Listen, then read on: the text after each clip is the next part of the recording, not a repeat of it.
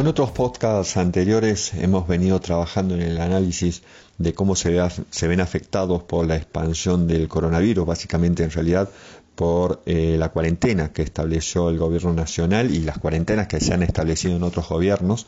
En el programa de hoy vamos a ver dos sectores, el sector de servicios basado en conocimiento y el sector petrolero. Bueno, según datos de Argencor, la entidad que agrupa a 42 compañías dedicadas a los servicios basados en el conocimiento, los servicios profesionales han venido exportando por 3.600 millones en estos últimos años, lo que representa un 8% de las exportaciones totales y los transforma en el sector, en el tercer sector en ventas más importante del país luego del complejo sojero y la industria automotriz. Este impulso en el sector se encuadra en los cambios que se vienen produciendo a nivel global, en donde las redes internacionales de producción formadas por empresas globales han estado mandando sus cadenas de valor desde las viejas líneas transfronterizas de ensamblamiento hacia sistemas de generación múltiple de valor no físico. Pero la cuarentena, como decíamos, también afectó al sector y es así que la Cámara de la Industria Argentina del Software publicó a principio de abril que la situación representa un gran desafío que pone como principal foco de análisis temas como la ruptura de la cadena de pagos, la escasez de recursos financieros y la imposibilidad de afrontar las obligaciones fiscales, y el punto más importante para ese sector, el pago de los salarios,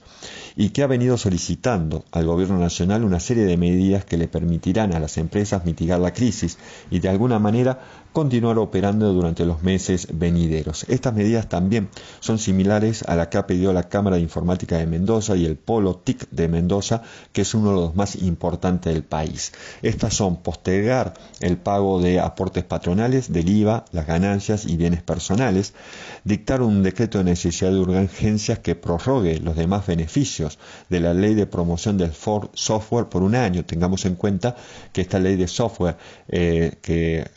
surgió en el año 2004, tenía vencimiento en diciembre del 2019 y que no se la prorrogó porque se dictó la nueva ley de promoción de la economía del conocimiento que salió el año pasado y que ya en el mes de de octubre del año pasado estaba con un decreto de reglamentación de la misma. Nada más que el gobierno actual suspendió ese decreto y en tanto entonces se suspendió la aplicación de la ley que beneficia justamente a la industria del software. Por eso están pidiendo que se prorrogue aquella ley del año 2004. También piden postergar por 180 días el pago del IVA y agilizar los pagos vencidos a empresas del sector por parte del Estado Nacional y empresas con participación estatal mayoritaria. Otro de los pedidos fue cubierto de alguna manera por el Gobierno Nacional con esto de otorgar créditos a tasas del 0% a las empresas pymes. En un comunicado, eh, justamente el Polotic también eh, sostiene que la ayuda para enfrentar pago de sueldos y compromisos fiscales solo nos darán algunas herramientas para poder cumplir con nuestras cadenas de pago y adquirir bienes y servicios para mantener una mínima actividad potencial a futuro. Otro de los sectores muy afectados, pero muy afectados, es justamente el sector petrolero, con un derrumbe sin precedente en los precios internacionales de más del 306% en los futuros de WTI, las empresas argentinas petroleras sufren también una caída en la demanda de los combustibles superior al 80% y no hay posibilidades de exportación debido a la cuarentena local y también lo que está sucediendo en el mundo.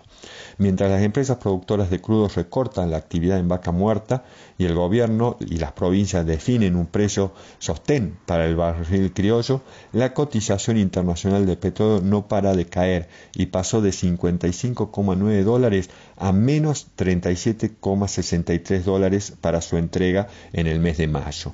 Según especialistas, la falta de sostén en el precio obedece a que muchos especuladores se desprendieron de los contratos de compra a futuro por no tener lugar físico en donde almacenar la producción. Ya hay petróleo que está siendo almacenado en los eh, barcos petroleros anclados en muchas partes del mundo con sus bodegas llenas, pero sin puerto a donde ir a descargarlos. Limitaciones en el manejo de estas operaciones pusieron también un freno al barril Brent cercano a los 26 dólares por barril.